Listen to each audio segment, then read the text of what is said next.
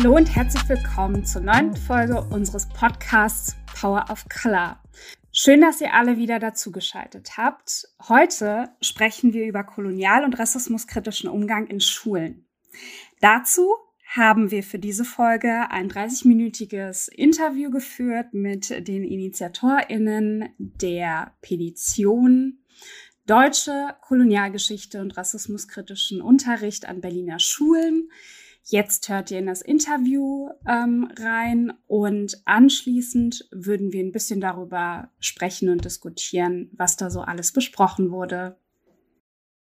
Wir freuen uns sehr, dass wir ähm, zur heutigen Folge Tuana, Charlotte und Salimata begrüßen können. Ähm, die drei sind Initiatoren der Petition Deutsche Kolonialgeschichte und rassismuskritischen Unterricht an Berliner Schulen. Und ähm, genau, wir wollen über diesen Aspekt ähm, bezogen auf kolonial- und rassismuskritischen Umgang, vor allem auch äh, im Unterricht, äh, diesen Aspekt nochmal heute auch besprechen. Und ähm, genau, deswegen freut es uns sehr, dass ihr heute hier seid und ähm, wollt ihr drei euch einfach mal kurz vorstellen, ähm, genau, wer ihr seid, damit wir dann auch anfangen können, über das Thema mit euch zu sprechen. Ähm, ich bin Tuana, ich komme aus Berlin. Ich habe ähm, an der UDK letztes Jahr mein, ah nee, vor zwei Jahren schon, oh Gott, meinen Bachelor gemacht und war eigentlich schon immer sehr politisch aktiv. So, ich habe mit 15 schon angefangen im Theater mich ähm, ja gegen Rassismus zu engagieren. Ich bin ja eigentlich auch selbst quasi Betroffene. Und zur Zeit, genau im echten Leben wollte ja Marcel wissen, da ich äh, Gesellschafts- und Wirtschaftskommunikation studiert habe, mache ich derzeit vieles mit Kommunikation und bin gerade in ähm, im Bereich PR. Achso, vielleicht kann ich noch mal hinzufügen, ich und Sally haben zusammen studiert und sie war auch noch auf meiner Oberschule. Wir haben so echt crazy Connections zu dritt. Ist ganz lustig. Hallo, ich bin Charlotte. Ähm, Tuana und ich haben zusammen im Juli die Petition gestartet und ähm, wir sind alte Freundinnen, haben früher immer viele einfach Diskussionen über Politik geführt und uns so ja einfach aufgeregt über gesellschaftliche Zustände. Und da kam ähm, eben Juli die Idee, selber aktiv zu werden. Ähm, und genau, haben dann ähm, mit Sally später angefangen, zu dritt daran zu arbeiten. Ähm, Sally und ich kennen uns auch aus der Grundschule tatsächlich. Und also so ein bisschen, wir haben so gemerkt, sind irgendwie lustige Connections, von denen wir selber gar nicht so wirklich was wussten. Ähm, genau, ich studiere Jura, so nebenbei quasi. Ähm, und ich merke, es hilft so ein bisschen, was so Bürokratie und Verwaltung und sowas betrifft, aber ähm, ja, ähm, mein Name ist Salimata, ich bin 25 Jahre alt und komme aus Berlin und habe mit Joanna zusammen Gesellschafts- und Wirtschaftskommunikation studiert. Und jetzt momentan arbeite ich als Redakteurin beim Radio. Und ich hatte mitbekommen über Instagram, dass Joanna und Charlotte, Charlotte kenne ich auch noch aus der Grundschule, ähm, zusammen die Petition haben und habe mir gedacht, das ist eine mega gute Sache. Ich will die irgendwie unterstützen und habe denen geschrieben, wenn ihr irgendwie Hilfe braucht, sagt auf jeden Fall Bescheid. Und die meinten, ja, komm gern mit in die Gruppe. Und seitdem sind wir zu dritt. Genau, und ich und Charlotte haben wirklich immer sehr viel, auch mit meiner Mutter zusammen, am, abends am Esstisch über gesellschaftspolitische Themen diskutiert und uns richtig viel aufgeregt. Und ja, deswegen sind wir im Juli jetzt irgendwie aktiv geworden, weil wir auch dachten, okay, wo beginnt das Ganze eigentlich? Ähm, ich erinnere mich in meiner Schule, äh, ging der Rassismus sogar eher von den Lehrern aus. Also irgendwann wurde uns verboten, Türkisch zu reden auf dem Schulgelände, was wir eh nie getan haben. Also es war wirklich nur so eine Einschüchterungsmethode. Ich weiß noch, ein Lehrer ist in eine andere Klasse rein und meinte irgendwie so, ja, gibt's hier viele Ausländer, weil es stinkt. Also so crazy Geschichten einfach. Aber dann, als ich halt auf der Uni war, habe ich gemerkt, dass wenn du nicht mehr in diesen Kreisen bist, wo alle eh einen anderen Background haben, als weiße Deutsche zu sein, ähm, ja, kommt der Rassismus dann eher von aus dieser Richtung. Und ja, das muss halt irgendwie schon ganz früh beginnen, dass man aufgeklärt wird, andere Perspektiven sieht, ähm, andere Quellen als nur aus der weißen Perspektive irgendwie als Materialien bekommt auch in der Schule. Ich finde, das ist ziemlich wichtig und ja, genau da haben wir eigentlich auch angesetzt mit unserer Petition. Genau, wir haben nämlich auch wirklich, also man braucht auch wirklich viele Leute im Team. Also wir haben das auch alles nicht allein zu dritt auf die Beine gestellt. Da sind noch ganz viele andere Bundesländer in Deutschland mit extrem aktiv und ähm, wir helfen uns alle gegenseitig, sonst wären wir auch nie auf diese ganzen Unterschriften gekommen. Also wir haben ja jetzt fast 100.000 Unterschriften gesammelt. Ähm, die laufen aber zusammen mit den anderen Bundesländern. Also die sind quasi so alle zusammen in einem Topf, damit wir einfach schneller ähm, vorankommen auch. Ähm, also genau, nochmal offiziell von mir. Vielen, vielen Dank, dass ihr mit dabei seid. Und die erste Frage wäre, was genau der Anlass war, dass ihr letztes Jahr entschieden habt, diese Petition ins Leben zu rufen. Ähm, und was genau wolltet ihr damit erreichen? Also ich weiß noch, ähm, dass es irgendwie zu Beginn der Black Lives Matter Proteste alles so ein ähm, alles ziemlich emotional auch hochgekocht ist in den verschiedenen Communities und ähm, wir haben jetzt ständig auch Petitionen unterschrieben und irgendwann dachten wir, ähm, okay, was was passiert eigentlich in Deutschland so? Ich habe also versucht so ein bisschen mich auf Deutschland zu fokussieren und war eben eigentlich nicht sehr zufrieden mit meinem Geschichtsunterricht damals oder allgemein meinem Kunstunterricht. Wenn dann, wenn es um Kolumbus ging und die Kolonialisierung, ging es immer nur so darum, ha, was ist dann passiert? Äh, dann wurde Thanksgiving gefeiert und also wirklich, und ich saß dann immer im Unterricht meinte so, ja, sorry, aber da sind ja auch Genozide passiert und äh, die ganze Sklaverei-Geschichte wurde überhaupt komplett ausgelassen im Unterricht. Und ich fand, das ging irgendwie so gar nicht. Und ähm, anti also rassismuskritischen Unterricht hatten wir auch nie. Und dann dachte ich, eigentlich muss man ja da ansetzen bei jungen Menschen, dass die eben ähm, ja komplett anders irgendwie äh, in der Schule ausgebildet werden und andere Perspektiven kennenlernen, die sie vielleicht selber so nicht kennen.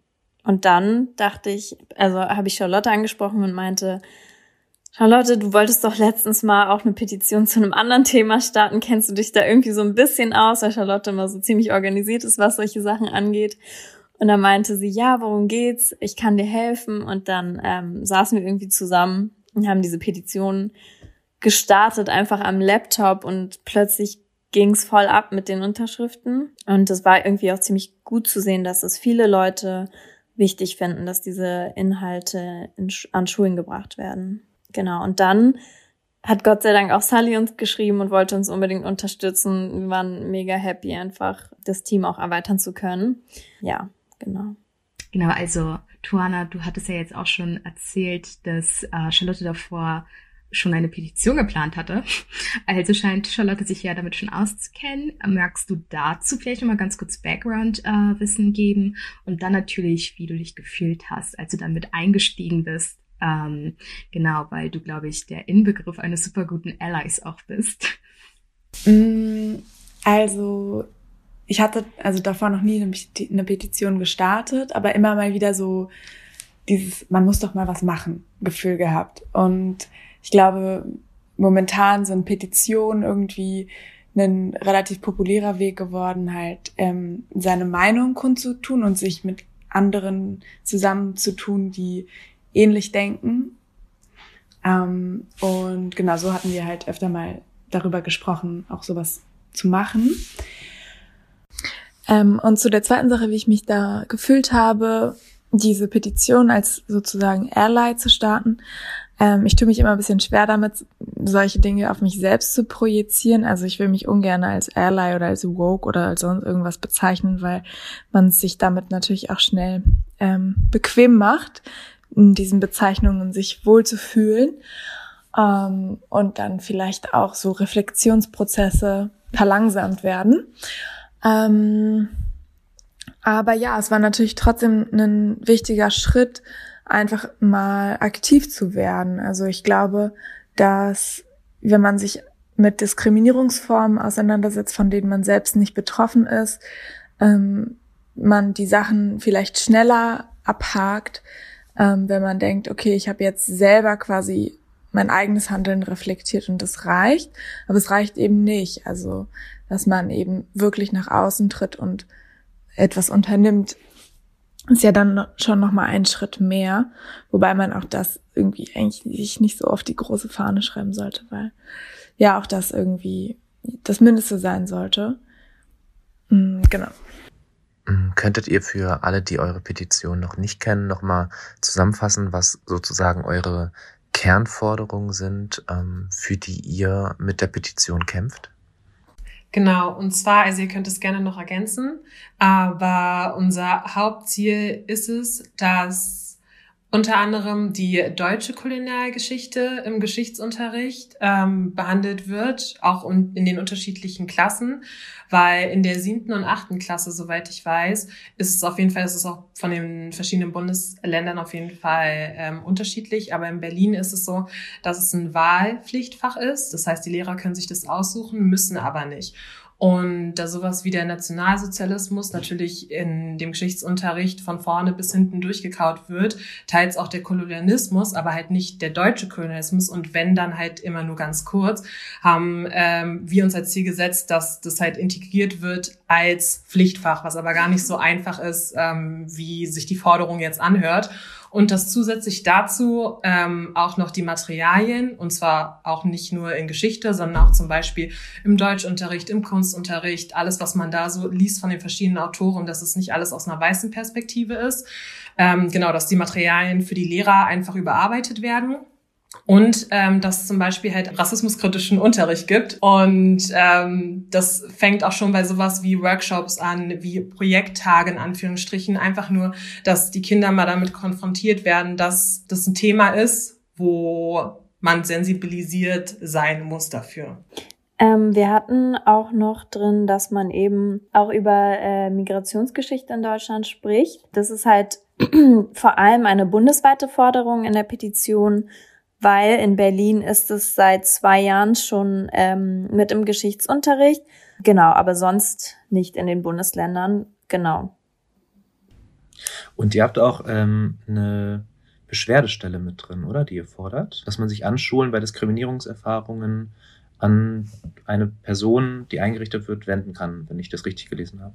Ja. Genau. Ähm, das war uns auch ziemlich wichtig, dass ähm, auch Schüler und Schülerinnen die Rassismus, also Rassismuserfahrungen machen, sich ähm, also quasi ein Space, a Safe Space haben für sich, mit, also wo dann auch eine Person da ist, die sensibilisiert dafür ist und auch ausgebildet dafür ist, weil meistens sind ja Lehrer wirklich nicht so äh, sensibel für dieses Thema.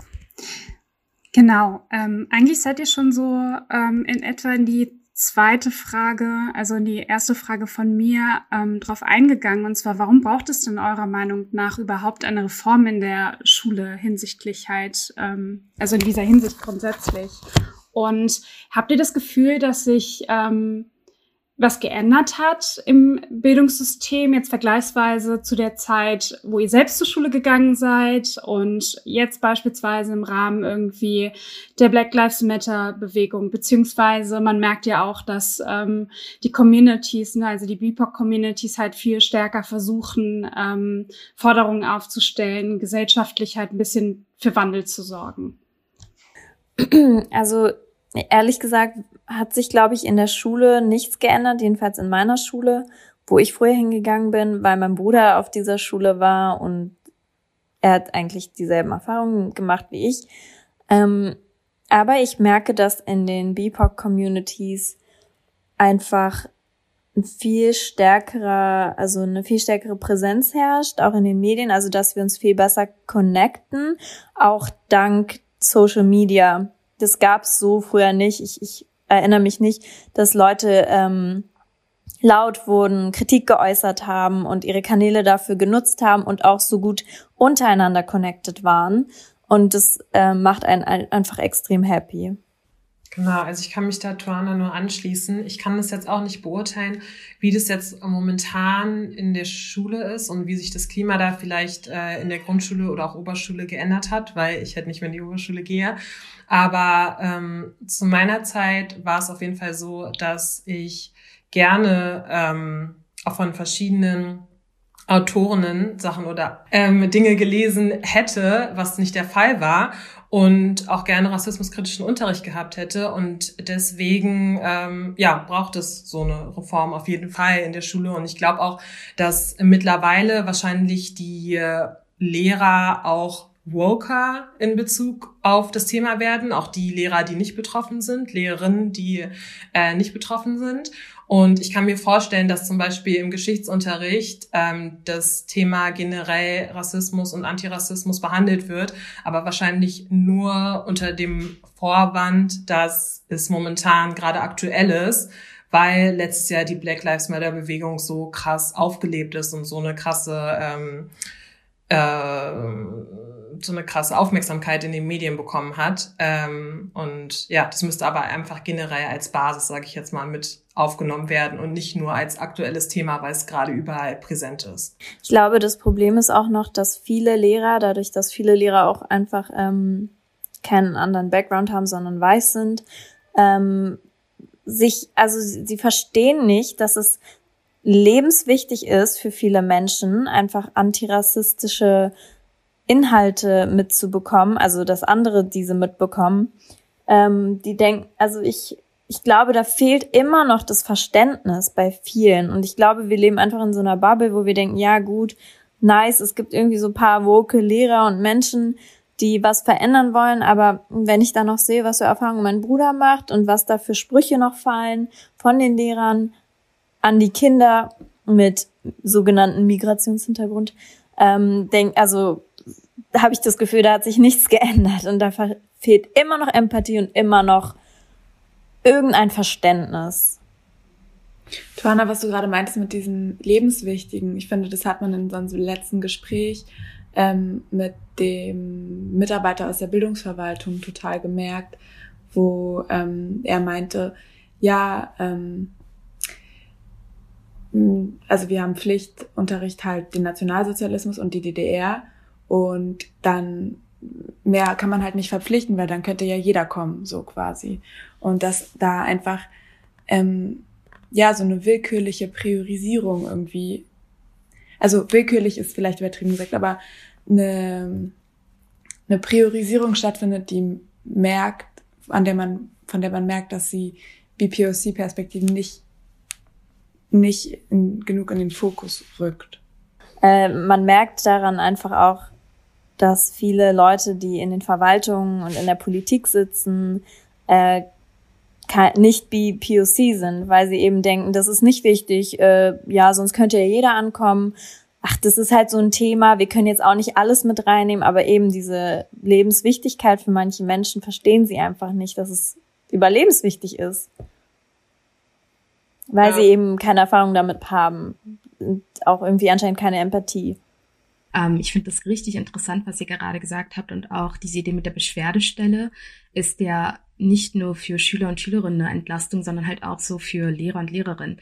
Ich meine, bei uns war es, glaube ich, echt ein Problem, wenn wir hm, rassistische oder ja antimuslimische Meinung hatten an der Schule, ähm, damit dann halt zu Lehrern und Lehrerinnen zu gehen, die dann mit dieser Person aber danach noch weiter arbeiten müssen oder mit dieser Person schon 20 Jahre gearbeitet haben. Und ähm, deshalb war dann immer so dieses, mh, hm, ja, ich versuche mal mit ihr zu reden so und ähm, ich kaufe den Lehrern auch total ab und äh, den Lehrerinnen, dass sie es wirklich versucht haben, weil das Ding ist halt, wenn man so eine unabhängige Beschwerdestelle hat mit jemandem, der extra dafür ausgebildet äh, ist, dann ist es nochmal ein ganz anderer Schnittpunkt. So und das ist einfach, da kann man ganz anders ins Gespräch gehen und äh, man fühlt sich, glaube ich, als Schüler oder Schülerin dann auch einfach ernster genommen, würde ich mal denken. Und auch, ähm, also es tut mir super leid, dass dein Bruder da irgendwie teilweise noch gleiche Sprüche hören muss, wie du es damals machen musstest, Tuana. Ähm, ich finde es auch richtig gut, dass halt so die Community sich so wirklich jetzt so, ne, findet. Und das bekomme ich auch bei meiner kleinen Schwester so mit. Und die sind auch ganz anders drauf, wenn es darum geht, Meinung zu verteidigen, weil die eben mit dieser, mit dieser, mit diesem Selbstbewusstsein groß werden, zu sagen, hey, stopp, also das ging überhaupt nicht. Und das hatten ja viele von uns damals eben nicht. Ähm, und nichtsdestotrotz ist es halt so wichtig, einfach, dass eure Petition wirklich durchkommt, weil es sollte nicht die Verantwortung sein von AbiturientInnen oder von GrundschülerInnen oder wie auch immer von Schüler, Schülerinnen allgemein ähm, gegen Rassismus vorzugehen. Also da sollte, da sollte unser, unser System eigentlich so funktionieren, dass genug Schutz da ist ähm, und man so ein Safe Space hat, hat. Deshalb, genau, nur als kleiner Gedanke dazu, richtig cool. Ähm, vielleicht kann ich noch mal was, mir fällt gerade immer so im Nachhinein vieles ein, ähm, dazu, warum diese Petition auch so wichtig ist. Also um mal so mit paar Daten und Fakten Studien zu kommen. Es, gibt, es gab diese eine Studie in Deutschland, die hieß Max und Murat oder Max gegen Murat und ähm, der haben halt ähm, wurden angehende Lehrerinnen und Lehrer eben sollten ähm, ja Arbeiten von Kindern bewerten und die Personen, die Murat genannt wurden, also es waren so Exemplare, die nicht wirklich von Schülern waren, es waren immer dieselben Ergebnisse, waren im Text oder was weiß ich bei den Aufgaben. Und ähm, die mit dem Namen Max, die Papers sozusagen, haben einfach eine immer durchschnittlich eine bessere Note bekommen als die mit dem Namen Murat. Und das sag, also das wollte ich jetzt nur noch mal ergänzen, weil das eben lebenswichtig ist. Also es sind ja Existenzen, die dadurch gefährdet werden, dass Lehrer und Lehrerinnen rassistisch sind und sie schlechter bewerten. Das hat, also es macht ja auch was mit deinem Selbstvertrauen, mit deiner Zukunft einfach. Absolut, ähm, vollkommene Zustimmung dazu. Kommen wir mal zu einem anderen Punkt. Ähm, welche Reaktionen, sowohl positive wie auch negative, habt ihr auf eure Petition bekommen? Ähm, wir haben auf jeden Fall auf Social Media extrem positive Resonanz überwiegend bekommen ähm, von dem, was ich weiß. ähm, genau, da war auf jeden Fall die Unterstützung groß. Äh, es haben direkt wirklich viele Menschen unterschrieben. Äh, also bundesweit natürlich, weil es die Petition, wie gesagt, in verschiedenen Bundesländern gibt und die aber alle auf einen Zähler gehen. Das heißt, alle Unterschriften werden zusammengezählt. Und da ging es auf jeden Fall relativ schnell ziemlich ab, wo man gemerkt hat, okay, ähm, da sind viele Menschen, die das Gleiche wollen und die auch das Gleiche bemerkt haben und die das auch für wichtig empfinden. Es gab vereinzelt aber auch paar Nachrichten, auch aus verschiedenen Bundesländern. Das haben wir dann in unserer Gruppe irgendwie zusammengetragen und darüber geredet, von Lehrer und auch Lehrerinnen, die sich also die die Notwendigkeit in der Petition nicht gesehen haben, weil ihrer Meinung nach die deutsche Kriminalgeschichte behandelt wird. Und es ist auch egal in welchem Ausmaß, aber sie wird behandelt und deswegen ist es sozusagen, ist unsere Petition ähm, überflüssig, was ja aber in dem Sinne nicht stimmt. Also weil man, wie gesagt, das als Wahlpflichtfach äh, ansehen muss und nicht als Pflichtfach. Deswegen kann man nicht sagen, dass automatisch jeder Lehrer das behandelt und jeder Schüler beziehungsweise Schülerin ähm, darüber informiert wird und gelehrt wird. Und ja, das ist natürlich schade, besonders auch, weil wir nicht nur das fordern, sondern auch zum Beispiel ähm, Antirassismus-Training oder halt die Safe Spaces in den Schulen. Äh, und darauf wurde zum Beispiel dann in dem Falle gar nicht eingegangen. Aber es waren natürlich auch Einzelmeinungen, die man da bekommen hat. War trotzdem natürlich ein bisschen enttäuschend, weil man weiß, dass diese Menschen andere junge Menschen unterrichten und teils auch Vorbilder für die darstellen. Wir haben auch so teilweise Antworten von aus der Politik, aus der Berliner Politik ähm, bekommen. Und in Berlin ist, glaube ich, so ein bisschen die Problematik, dass man halt ähm, mit einer rot-rot-grünen Regierung auf jeden Fall schon mal nicht Leute hat, die sich komplett gegen das Thema stellen, anders als jetzt vielleicht in Bayern oder ähm, also in konservativeren Bundesländern. Ähm, aber es immer die Frage so nach der Priorisierung einfach bleibt. Also ähm, und wir halt gemerkt haben, okay, klar, Bildung in Berlin, es gibt tausende Dinge, die man da irgendwie problematisieren kann, sei es jetzt irgendwie marode Schulen oder was ist mit Corona und und und. Also es gibt tausend Probleme und ähm, dass man halt schnell droht, in so eine Zwischenlinie zu geraten, von wegen, ja, wir finden das Thema wichtig, aber es ist gerade einfach, also es gibt gerade Wichtigeres. Und das ist schwierig, weil es ist so, du hast nicht eine Person, die sich komplett gegen dich stellt, gegen die du wirklich argumentieren kannst, aber auch nicht jemand, der aktiv sagt, okay, wir packen das jetzt an.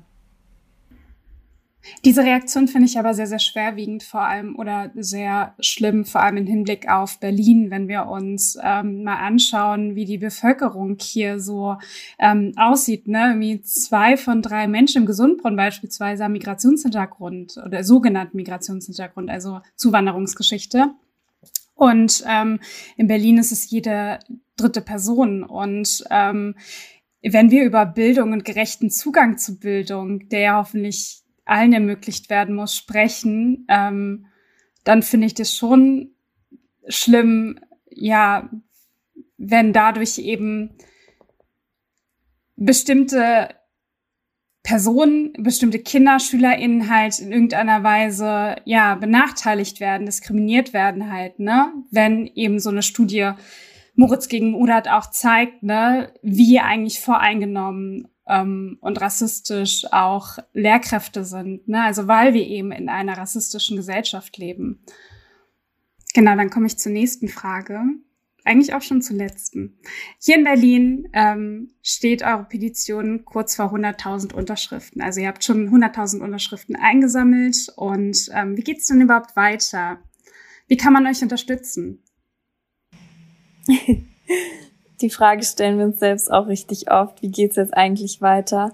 Weil wir haben viele Gespräche schon mit Politiker und Politikerinnen gehabt, ähm, die irgendwie oft nur dazu führen, dass sie uns sagen, ja, sprecht mal mit denen und dem Verein und dem und dann kontaktieren wir und es ist eigentlich immer so ein äh, Dialog meistens. Ähm, also helfen tut's immer noch die Petition zu teilen, zu unterschreiben, auch äh, gerade in verschiedenen Medien irgendwie zu unterstützen, sei es auf Social Media oder eben durch so einen Podcast. Genau. Mm, also wir hatten ja ähm, auf jeden Fall die Idee, die Petition zu übergeben und ähm, so mit den Abgeordnetenhauswahlen, die jetzt stattfinden, möchten wir die Petition dann wahrscheinlich übergeben an die neue Bildungssenatorin oder den neuen Bildungssenator. Genau. Es ist aber ähm, wirklich schwierig. Also wir sind ja auch vernetzt in, in Deutschland mit den anderen Petitionen. Ähm, hauptsächlich jetzt noch in Bremen sind die Leute aktiv, in, in Niedersachsen, ähm, in Baden-Württemberg. Mm, und wir treffen uns oft und überlegen so, okay, wie, wo setzt man wirklich an, um was zu verändern? Und ähm, Bildungsverwaltung ist wirklich ein Moloch anscheinend. Also ähm, dort wirklich tief einzusteigen und dann zu sehen, okay, wo, wo sind die konkreten Anknüpfungspunkte, um was zu verändern, ähm, mussten wir leider feststellen, ist wirklich wahnsinnig schwierig. Ähm, und auch, es gibt so unglaublich viele Punkte, an denen man anknüpfen muss. Also einerseits Material, andererseits Lehrpläne, andererseits ähm, Verwaltung als solche, ähm, Privatinitiativen. Und wir haben auch das, so den Eindruck, dass es eigentlich nicht wirklich Leute gibt, die wirklich da durchblicken. Also weder Leute, die in der Verwaltung arbeiten, weder Leute, die irgendwie im Abgeordnetenhaus arbeiten, weder Leute, die wie wir jetzt irgendwie so zivilgesellschaftliches Engagement machen. Und ja. Hm. Aber vielleicht bleibt es ja zu hoffen, dass ähm, durch die Wahlen, die finden ja am 26. September statt, das ist ja noch ein bisschen hin. Und so richtig ist ja die Gesellschaft noch nicht im Wahlkampfmodus, dass auch im, also sozusagen in der Konkurrenz der Parteien das Thema vielleicht ja auch wieder hochkommt. Also zumindest die Parteien, die Regierungsparteien, die einzelnen auf Landesebene haben ja ihre Landeswahlprogrammentwürfe schon veröffentlicht. Und ich habe da auch mal nachgeguckt. Ähm, es sind wesentliche Punkte eurer Forderungen in dem Entwurf zumindest noch drin. Mal gucken, ob sie auch von den jeweiligen Parteitagen auch beschlossen werden. Aber was man, glaube ich, schon mal festhalten muss, ähm, ist, dass ihr jetzt schon mit eurer Petition ähm, wirklich einen Stein ins Rollen gebracht. Und natürlich muss am Ende das dann auch umgesetzt werden, das ist wieder eine andere Frage. Und natürlich ähm, glaube ich, braucht, muss der Druck weiter aufrechterhalten bleiben. Aber ich glaube, das, das auf jeden Fall für euch, also jetzt aus der Außensicht, äh, finde ich das schon äh, direkt auch auf eure Petition und auf eure, euer Engagement zurückzuführen, dass überhaupt der öffentliche Druck so entstanden ist für die Parteien. Weil sowas muss im Zweifelsfall auch von außen kommen, damit diejenigen in den Parteien sagen können, okay, wir brauchen, wir müssen uns auch dafür einsetzen. Ja, das war auch einer unserer ähm, Pläne, durch die Gespräche irgendwie äh, mit unseren Themen in die Entwürfe der Wahlprogramme zu kommen. Ähm, genau, wie gut das jetzt, also wie weit, inwieweit das jetzt mit unserer Petition zusammenhängt, kann ich echt nicht sagen. Aber es ist schon mal schön, in den Entwürfen diese Themen überhaupt zu sehen.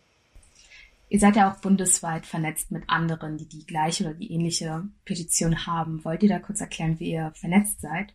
Ja, gerne. Und zwar hat die Petition in NRW begonnen und dann wurde sie eigentlich über Social Media ähm, verbreitet und verschiedene Bundesländer haben sich angeschlossen und die Petition auch gegründet und wir haben soweit eigentlich alle die gleichen Ziele leicht unterschiedliche Namen, aber wir wollen alle aufs Gleiche hinaus.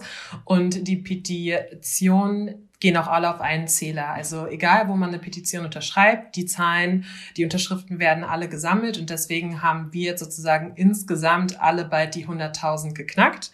Und wir vernetzen uns auch über Social Media, sind alle zusammen in einer Gruppe, wo wir relativ regelmäßig miteinander schreiben. In ein paar Bundesländern sind dann aus zeitlichen Gründen auch wieder abgesprungen und dann wieder reingekommen. Da muss man natürlich gucken, wie man sich auch unter der Gruppe irgendwie organisiert bekommt. Aber so eine Gruppe von drei Leuten, wie wir es jetzt zum Beispiel in Berlin sind, ist eigentlich eine ganz gute Größe. Und es hat für uns bis jetzt ganz gut geklappt.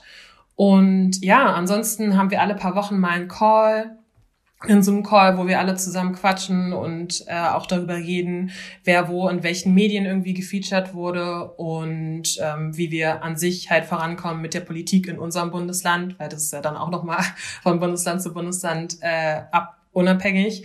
Und ja, genau. Deswegen, wir sind alle an unterschiedlichen Standpunkten, sage ich mal, unterschiedlich weit. Aber es ist ganz gut, so eine Gruppe zu haben und sich irgendwie austauschen zu können und ja, irgendwie so als Gruppe zu kommunizieren zu können, obwohl man sich nicht sieht.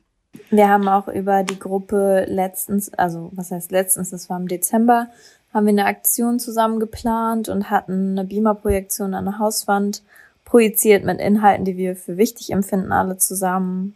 Und genau. Cool. Dann erstmal, ihr drei, vielen Dank, dass ihr euch die Zeit genommen habt, um äh, eure Petition äh, vorzustellen und auch nochmal die nächsten Schritte.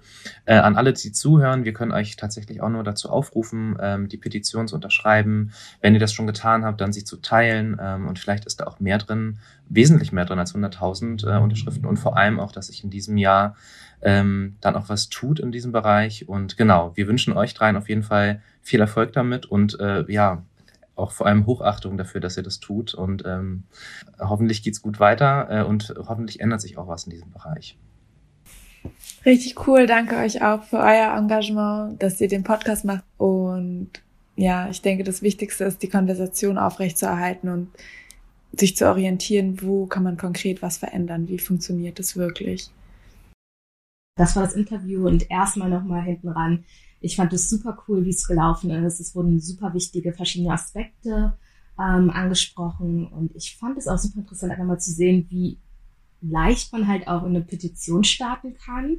Äh, dann natürlich verbunden damit, dass alle drei irgendwie äh, sich schon kennen, als hätte das Schicksal genau darauf zugetragen oder hätte das Schicksal irgendwie dazu beigetragen, dass diese Petition mit wem gestartet wird.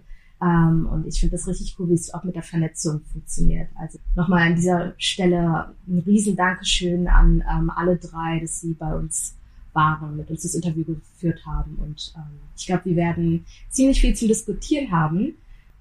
Bei dem Interview wurden auf jeden Fall super viele wichtige verschiedene Aspekte angesprochen.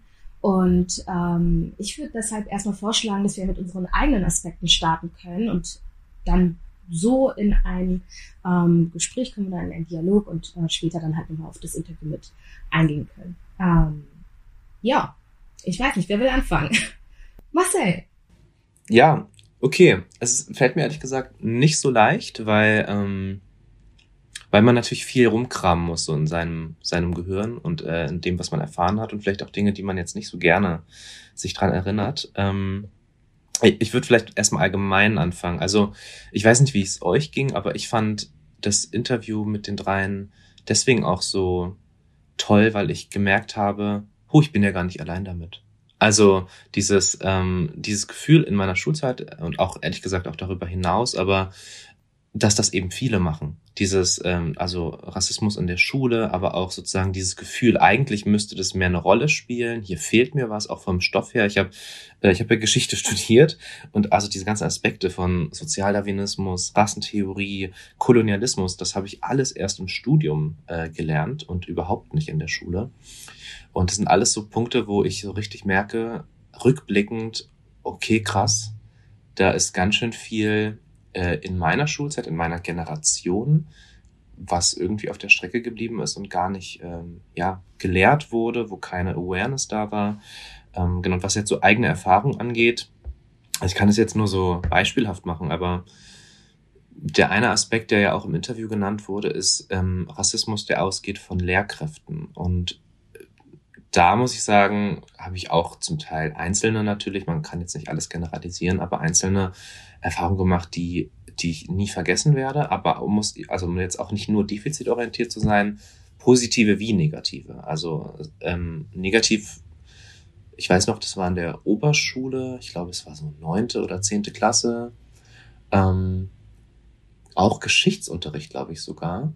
Und der Lehrer, weil ich irgendwie irgendwas nicht so richtig verstanden habe oder so, ich weiß nicht, wenn ich mehr den Kontext, meinte halt zu mir diesen, diesen Spruch, den er wahrscheinlich in dem Moment nicht so meinte, sondern weil es halt so eine Redewendung ist, Marcel macht die Augen auf. So, und sozusagen als asiatisch gelesen und so war es in dem Moment deswegen schlimm, weil die ganze Klasse gelacht hat. Es gab dann Sprüche von der Klasse. Ähm, und in dem Moment hat er schon gemerkt, also der Lehrer, okay, so, das ist der Kontext, wie es gerade aufgenommen wird. Und statt in dem Moment irgendwie was, ne, das gerade zu rücken oder irgendwie eine Awareness dafür zu haben und weil es kann ja passieren, muss man ja sagen, im Unterrichtskontext. Ähm, ich bin selbst Lehrer und manchmal sagst du Sachen, die meinst du gar nicht so, die werden anders aufgenommen und du musst aber in dem Moment auch dementsprechend reagieren.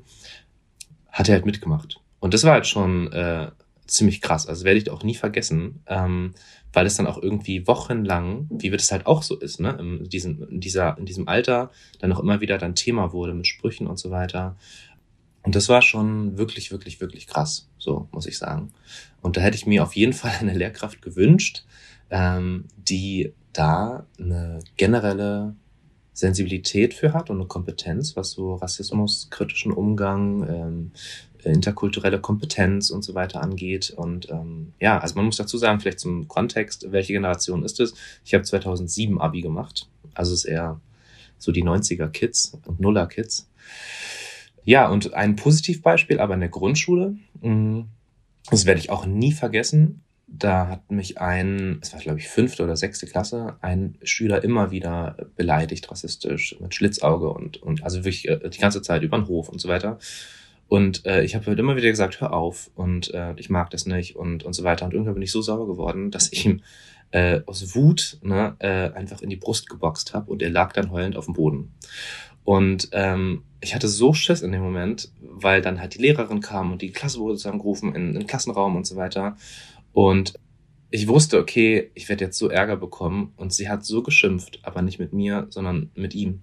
Und ähm, meinte halt so, das geht gar nicht so. Und ja, und ich habe das auch in diesem, es gab ja mal diese Hashtag-Kampagne MeToo, so mit Rassismuserfahrung, da habe ich das auch drüber getweetet und echt so richtig viel auch Resonanz zurückbekommen, also auch voll unterstützend und oh, krass, richtig gut. Natürlich auch richtig viele Trolle oder so, die gesagt haben, oh ja, jetzt warst du gewalttätig und so. Ich war ein Kind, so, ne? Ich würde heute nicht mehr so machen. Aber der Punkt ist, ähm, dieses Gefühl von, ey, ich werde hier unterstützt und ich bin jetzt nicht das Problem, das war als Kind richtig, richtig krass. Es war richtig positiv und die ganze Klasse in dem Moment hat auch verstanden, okay, das geht nicht, sowas zu sagen. Und es war, glaube ich, für die Klasse für die Gemeinschaft, für mich und im Zweifelsfall auch für denjenigen, der es gesagt hat, ein ganz prägender Moment in dem Moment. Und danach ist es in der Grundschule nie wieder passiert, also jedenfalls nicht in meiner Klasse. Ja, Miles.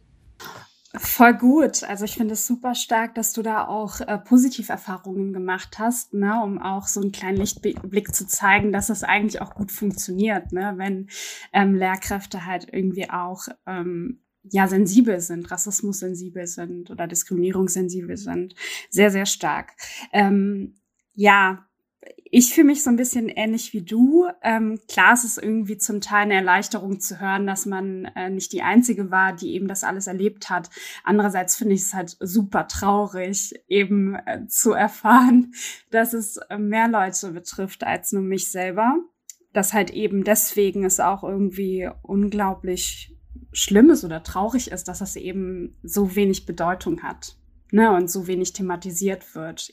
Ja, ich bin auch 90er-Kind, ähm, 1994 zur Welt gekommen und ähm, dadurch auch, genau, 2013, glaube ich, so 14, ähm, ja, war so der letzte Jahrgang, in der ich in der Schule war. Und ähm, also an so Erfahrungen, an die ich mich erinnern kann, war eigentlich so, ich glaube, das schlimmste Erlebnis für mich war so in der Grundschulzeit, äh, Ende sechster Klasse. Und zwar da, wo feststand, ähm, was für einen Durchschnitt du bekommst an Noten und auf welche weiterführende Schule du gehen kannst. Ne? Und ich hatte eigentlich einen Durchschnitt, der mir an sich die Empfehlung gegeben hätte, auf ein Gymnasium zu gehen. Und ich hatte aber in Mathe einen Lehrer, der auch stellvertretender ähm, Schuldirektor war, der halt der Überzeugung war, ja, du hast zwar diesen Durchschnitt, aber du kriegst nicht die Gymna gymnasiale Empfehlung sozusagen, sondern die äh, für die Realschule. Und ähm, das war, glaube ich, so das erste Erlebnis für mich. Also ich habe auch unglaublich viele ähm, verdrängt so an Erfahrungen, die ich gemacht habe, auch in Sachen Rassismus an der Schule. Ich kann mich so wie Tuana auch daran erinnern, dass man uns verboten hat, irgendwie Türkisch zu sprechen oder so. Und ähm, aber das war irgendwie so das Erlebnis, das sich irgendwie ja eingebrannt hat bei mir so ein bisschen. Ne?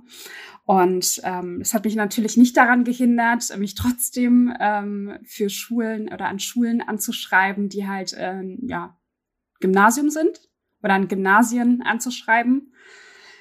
Aber ja, ich glaube, das war so das schlimmste Erlebnis für mich als junger Mensch. Und ähm, ich weiß gar nicht, ob ich so von Positiverfahrungen erzählen könnte. Das Ding war halt immer, ich hatte das äh, Gefühl, dass wir eigentlich nur Lehrkräfte, nur weiß gelesene Lehrkräfte hatten. Und das Einzige, wo ich halt mit einer migrantisierten Lehrkraft äh, zu tun hatte, war dann in der Oberstufe und zwar mit meiner Englischlehrerin. Englisch-Grundkurs hatte ich da. Und ähm, die hat so ein bisschen einen ganz anderen frischen Wind mitgebracht, eben weil sie vielleicht auch selber Erfahrungen gemacht hat. Cindy, was denn bei dir? Es ist irgendwie, wie soll ich sagen, es ist voll interessant, irgendwie nochmal zurückzugucken und äh, zu schauen, okay, was, was war jetzt irgendwie vielleicht äh, rassistisch von Seiten von Lehrer, LehrerInnen, äh, aber auch halt von Schüler und Schülerinnen, die ja halt eigentlich halt meine Freunde waren so oder meine Freundinnen. Und äh, ich glaube, es gab so viele Vorfälle die ich halt später dann als rassistisch dann äh, wahrgenommen habe, aber damals halt noch nicht. Und deshalb ähm, bin ich mir gar nicht so sicher, aber ich glaube, das Schlimmste, ich gehe jetzt wirklich nur von Schlimmsten aus, ne? also mal abgesehen, ne, wie Marcel jetzt auch schon meinte, immer diese Kommentare, nicht nur von Schülern und Schülerinnen, sondern auch so von LehrerInnen. Ähm, ich weiß noch, ein Erlebnis war nach den Sommerferien, ich war, glaube ich, in der fünften Klasse und ähm, ähm, wir, wir saßen halt am ersten Tag dann so in der, in der Schule, also in unserem Klassenraum und ein Lehrer kam rein, um meine Klassenlehrerin zu begrüßen. Und er war übelst braun gebrannt, ne? Er sah aus wie so ein Goldbrathähnchen, like fresh and whatever. Und meine Klassenlehrerin hat quer durch den Raum geschrien, oh mein Gott, du siehst aus wie ein N-Wort. Und alles war still und er hat halt zu mir rübergeguckt und ich wusste halt nicht, was ich sagen soll. Ne? Ich war so, Girl, warum würdest du das sagen? So, ne? Und dann haben, keiner hat aber drüber geredet. Und ähm, das war aber nur eines von vielen Sachen, wo, wo ne, es war mir unangenehm.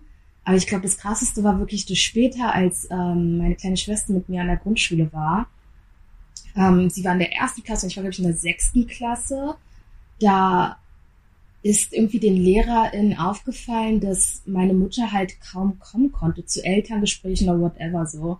Alleinerziehende Frau, vier Kinder, so, ne, drei Kinder äh, an der Schule und äh, nur selbstständig. Also die hatte halt da so andere Probleme, sage ich jetzt mal, jetzt an die Schule zu kommen und sich sagen zu lassen, wie toll Daisy und ich halt so sind, eigentlich, weil wir nie wirklich krass Probleme hatten äh, in der Schule. Aber das, ich weiß noch, dass es so aufgebauscht wurde, später auch von der von der Konrektorin, dass dann auch mit dem Jugendamt gedroht wurde und keine Ahnung. Ich habe halt damals nicht verstanden, warum die das machen würden, weil wir so viele Kinder an der Schule hatten, die offensichtlich Probleme hatten zu Hause, sage ich jetzt mal. Ne? Und ähm, bei uns war das aber dann so, äh, von wegen, nee, wir müssen, wir müssen ins Jugendamt rufen und keine Ahnung was und bla bla bla. Und ich habe halt erst später verstanden, dass es daran lag, dass ich halt, also dass wir eine schwarze Familie sind und die sich sonst halt was gedacht haben. Und ich dachte mir, also ich habe das nie verstanden, ich kann es auch heute noch nicht nachvollziehen. Ne?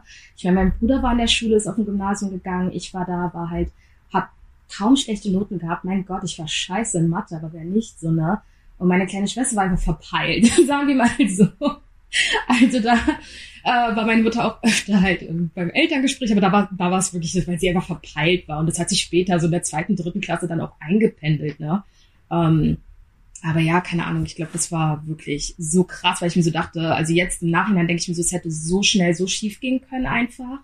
Ähm, einfach nur aufgrund dessen, dass Leute halt Vorurteile gegenüber meiner Familie haben und sich halt diese ganzen Fakten gar nicht angeschaut haben. So, ne? Ich meine, wie gesagt, vier Kinder, du bist selbstständig, ähm, äh, ja, keine Ahnung, dass die halt meine Mutter so als, als Rabenmutter dargestellt haben. Das fand ich, glaube ich, sehr krass. Und das ist auch etwas, wo ich halt irgendwie heute immer noch sauer bin. So, ne? Über die meisten Sachen kann ich jetzt nicht wegschauen, aber das war einfach beschissen. Und generell, was mich, glaube ich, auch sehr krass halt geprägt hat, war lange das Gefühl, dass, ne, ich bin halt eine schwarze Frau und so was gegen alle Beauty Standards damals und teilweise auch heute noch war und ist, ist halt eine schwarze Person zu sein, so, ne? Und mir wurde halt immer das Gefühl gegeben, dass ich, dass meine Haare komisch sind, ich sehe komisch aus, ähm, ich, ich bin nicht schön, und das war etwas, was mich lange, lange, lange noch irgendwie verfolgt hat. Also selbst so, dass, wie ich mich heute noch erwische, wenn jemand mir sagt, oh wow, du siehst aber hübsch aus. Und dann denke ich mir so, oh, das sagt die Person aus Mitleid. So, ne?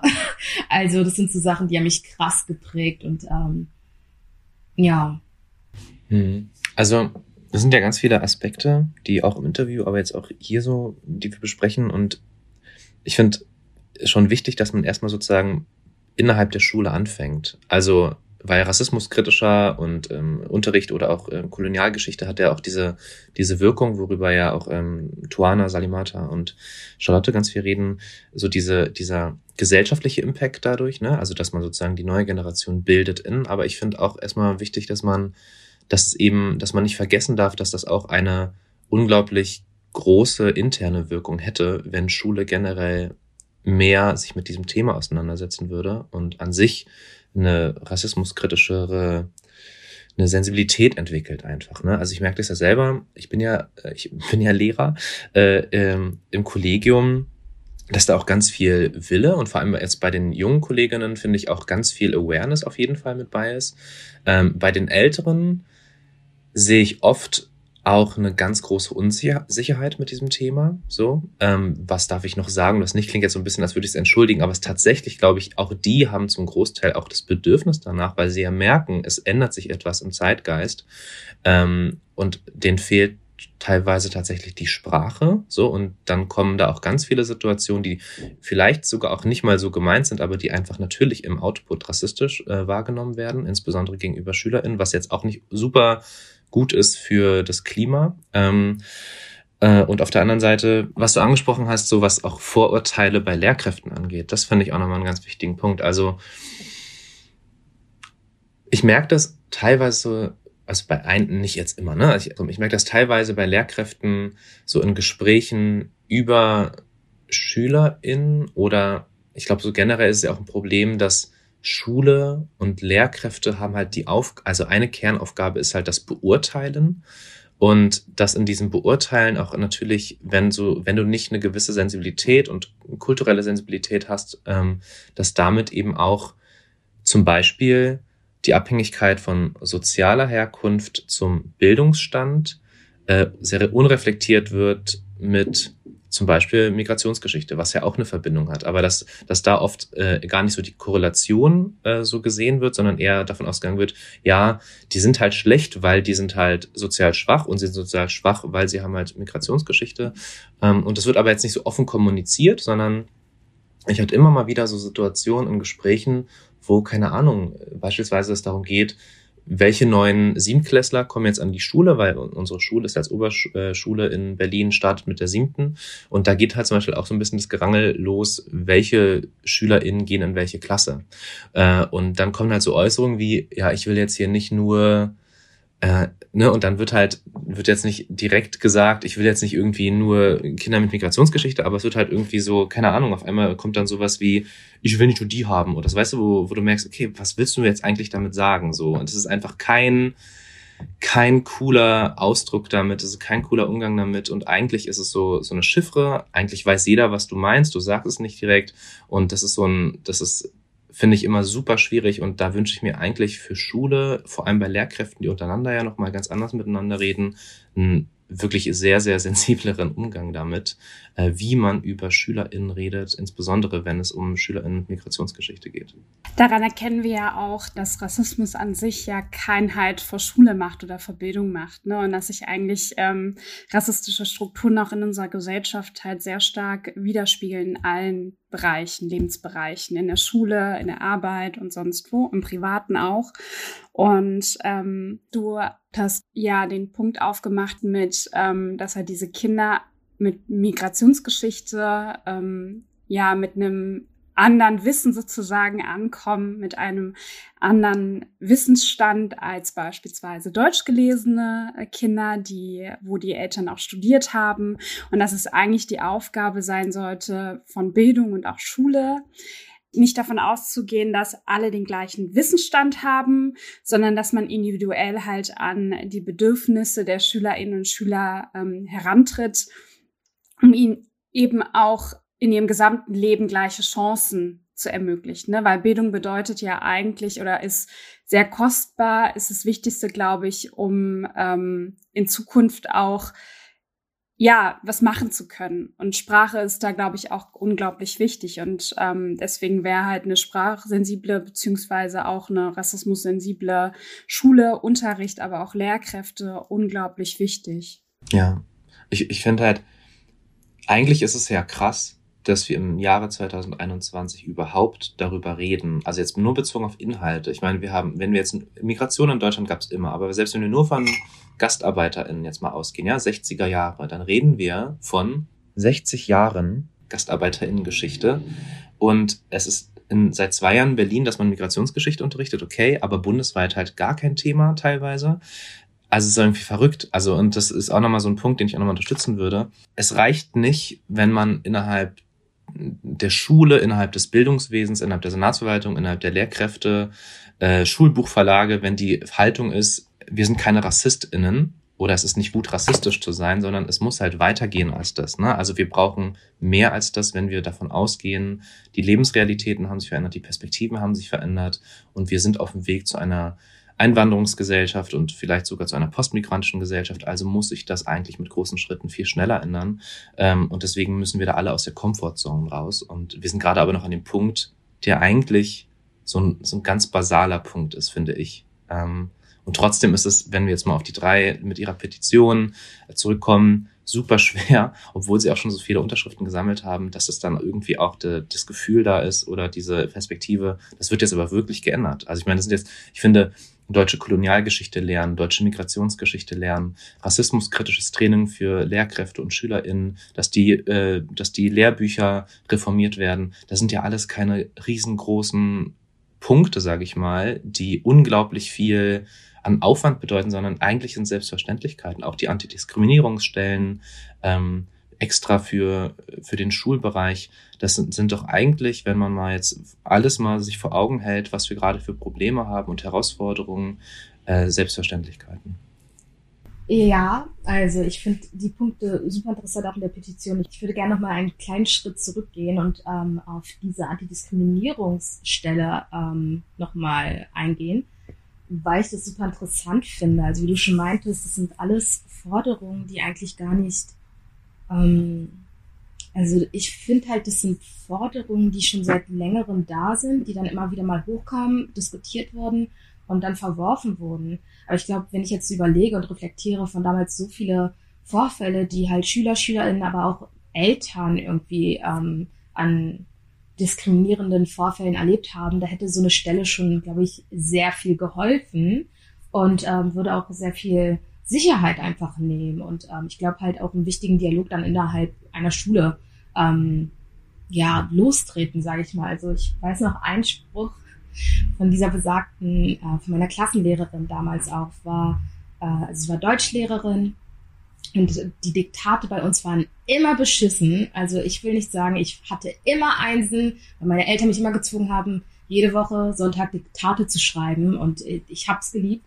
Ähm, aber alle anderen waren halt nicht so gut darin und dazu muss man halt auch sagen, echt viele ähm, Menschen ohne Migrationsgeschichte haben halt einfach voll reingeschissen bei den Diktaten. Und meine Lehrerin meinte dann aber immer so von wegen, ja, wenn sie sich das anguckt, dann weiß sie ganz genau, wie es zu Hause aussieht bei den meisten Kindern. Ne?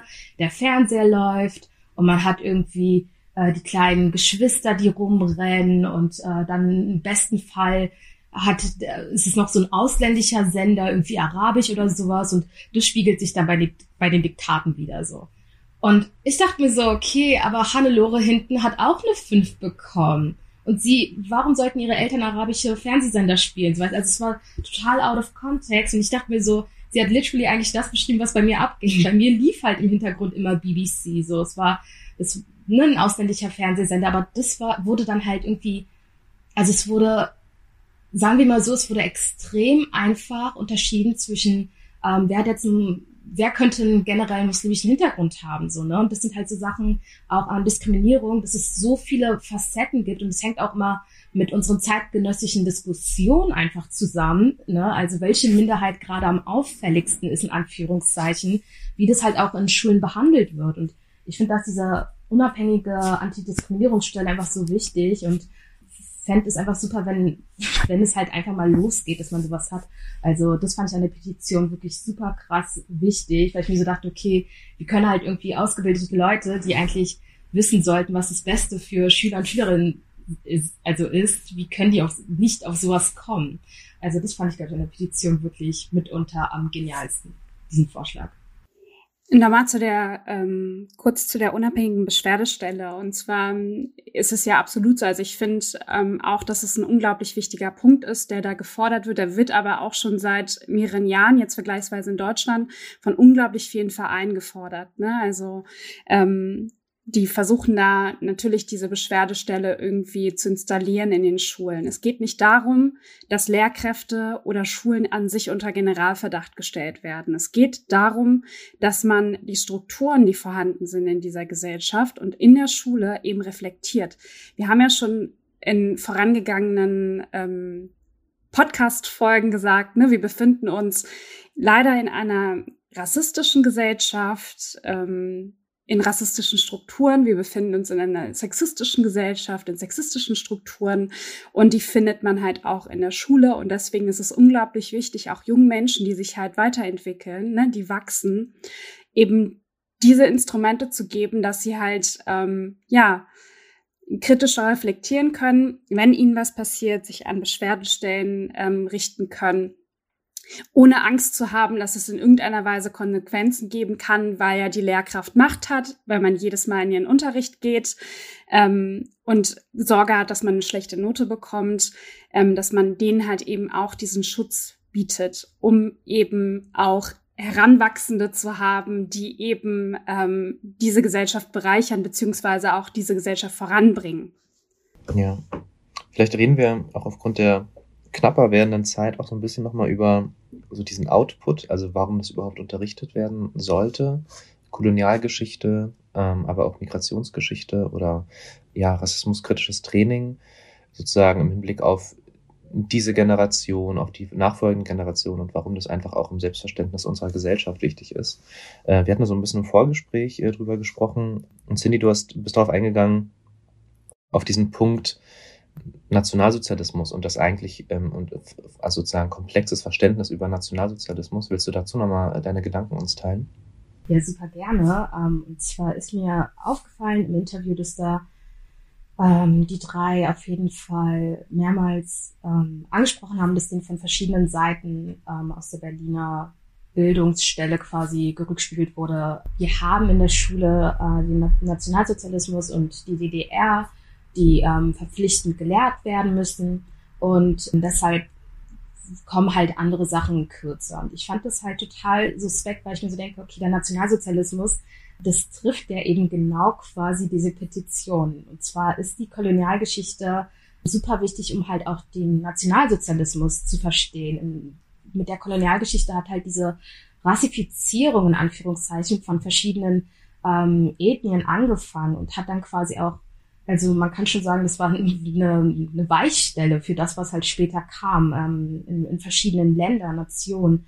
Und ähm, generell ist der Nationalsozialismus, das beinhaltet so viele Gräueltaten gegen verschiedenen kulturellen und sozialen Minderheiten. Also wir reden davon Sinti und Roma und wir reden von Homosexuellen, wir reden von Menschen mit Behinderung und dann natürlich auch schwarze Menschen, die es übrigens alle damals auch schon gab. Ne? Also ich habe manchmal das Gefühl, wenn man über Nationalsozialismus spricht und über ähm, verschiedene Minderheiten, wird immer so getan, als wären das alles ähm, Sachen, sage ich jetzt mal, die halt viel später kamen. So, ne? Also mit angefangen mit der ähm, feministischen Bewegung, sage ich jetzt zum Beispiel so, ne, die zweite Welle, glaube ich, in Amerika, äh, dann hier in den 70ern, so von wegen, da ist es erst wichtig. Nee, das spielt halt alles schon vorher mit rein. Ne? Und ähm, deshalb, also was mir dann auch so wichtig ist, ist, dass man dann einen Unterschied machen sollte zwischen Nationalsozialismus und Shoah. Shoah ist nämlich halt die, ähm, der Genozid an die jüdische Gemeinde hier in Europa.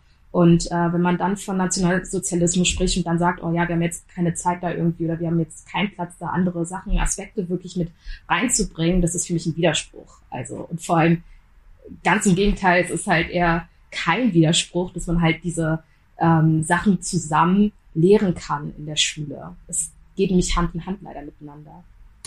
Ja, das, das finde ich einen ganz spannenden Punkt. Ähm, ich glaube, der entwickelt sich auch viel in der Geschichtswissenschaft, in der Geschichtsdidaktik letztlich, wie man das unterrichtet. Also ich habe noch äh, diesen ganzen, äh, diese, also in meiner Schulzeit wurde das Dritte Reich so behandelt, also ich, ich sage es mal zugespitzt, als wäre Adolf Hitler mit dem Raumschiff hier gelandet und ui, da war und dann mussten alle ihm, weißt du, so, also dieses sehr zentriert auf seine Person ich selber im, im Geschichtsstudium, da sind für mich teilweise wirklich Welten aufgegangen vom Verständnis, wo ich einfach gemerkt habe, okay, es ist sehr viel komplexer als das. Ähm, und in der Geschichtswissenschaft oder im Geschichtsstudium, das, was du genannt hast, ne, also dieser ganze Vorbau, diese ganze ideologische Vorgeschichte an Sozialdarwinismus, auch äh, wie sind die sogenannte Aufklärung, wie die schon rassentheoretisch gedacht hat, vorgeprägt hat, die Weichenstellungen, die vorher stattgefunden haben. Wir sind ja in der letzten Folge mit Winnie Akeri auch schon auf einige Punkte da eingegangen.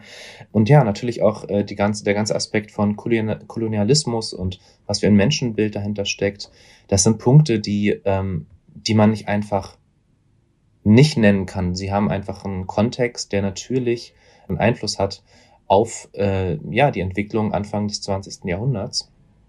Und äh, ich finde eben aus dem aus diesem Grundgedanken heraus, den ich absolut wichtig finde, unserer Verantwortung der Geschichte, dass wir natürlich das Dritte Reich, die Shoah behandeln müssen, ist eigentlich die, für, für mich die Folge, dass deshalb muss die Vorgeschichte auch mit unterrichtet werden, mit behandelt werden. Und dann wird nämlich sozusagen vertieftes, vertiefendes Verständnis ähm, glaube ich, auch viel deutlicher damit. Ähm, deswegen finde ich auch so, was die drei erzählt haben, dass die Antwort auf ähm, auf die Forderung, mehr Kolonialgeschichte, rassismuskritischen Unterricht zu lehren, war ja eher, na, wir machen ja schon Drittes Reich und DDR und dann wird's halt schwierig. Also es wird so als Widerspruch dargestellt, aber eigentlich ist es, eigentlich muss es Hand in Hand gehen gerade die sozialen Netzwerke und ganz besonders die Instagram-Bubble zeigen ja eigentlich, dass ähm, junge Menschen, Jugendliche sich ihre Informationen ja heraussaugen sozusagen, das, was sie interessiert. Und genau das zeigt ja, dass sie sich ganz gerne mit komplexen Sachverhalten auseinandersetzen, sich einlesen und interessieren und auch ihre Meinung kundtun. Und ähm, deswegen finde ich es halt auch unglaublich wichtig, ähm, damit zu betonen, ähm, dass man ihnen auch eben in der Schule zutrauen kann, sich mit so komplexen Sachverhalten auseinanderzusetzen, wie beispielsweise der Kolonialgeschichte und auch mit rassismuskritischem Unterricht sozusagen. Wir haben hier ja bereits schon einige unserer Erfahrungen ähm, mitgeteilt. Uns interessieren aber jetzt eure. Deswegen starten wir über unsere sozialen Netzwerke, über Instagram und Facebook ähm, einen kleinen Aufruf, ähm, wo wir euch natürlich äh, fragen, was eure persönlichen Erfahrungen sind, die ihr in der Schulzeit gemacht habt und ähm, warum es eurer Meinung nach wichtig ist, rassismuskritischen und kolonialkritischen Unterricht in der Schule zu haben. Schreibt uns gerne. Ähm, mehr werdet ihr natürlich über Instagram erfahren und Facebook. Ähm. Genau, wir verlinken euch ähm, unsere Instagram-Seite dann nochmal in den Show Notes. Ähm, und genau, schreibt uns einfach gerne eure, was Melis gesagt hat, Erfahrungen, eure, eure Perspektiven und wir werden das dann, ähm, eure Zitate, die ihr uns freigibt, dann als Story und Kachel aufbereiten. Wenn ihr die Petition von Tuana, Charlotte und Salimata unterstützen wollt, ähm, die verlinken wir euch auch in unseren Show Notes und auch über Social Media. Teilt sie gerne, unterschreibt sie und erzählt gerne weiter, dass das eine gute Sache ist. Ja, wie immer, äh, vielen Dank, dass ihr zugehört habt. Und wenn ihr uns unterstützen wollt mit unserem Podcast Power of Color, dann könnt ihr das gerne tun auf Steady. Wir verlinken euch ähm, sozusagen die Unterstützerpakete, die ihr findet auf Steady in den Show Notes und freuen uns wirklich über jeden und jede, der uns da ein bisschen unterstützt. Ganz aktuell hervorheben möchten wir da Elias Seichter, der sich äh, gerade kürzlich ein Premium Deluxe Power of Color Supporter Paket gekrallt hat. Vielen Dank dafür, lieber Elias. Ähm, genau sowas hilft uns total, hier weiterzumachen. Und ansonsten könnt ihr uns natürlich auch auf iTunes mit einer guten Bewertung äh, helfen, einer Rezension. Das freut uns sehr. Das hilft auch anderen, die den Podcast noch nicht kennen, auf ihn aufmerksam zu werden. Genau. Danke und bis zur nächsten Folge. Tschüss. Tschüss. Ciao.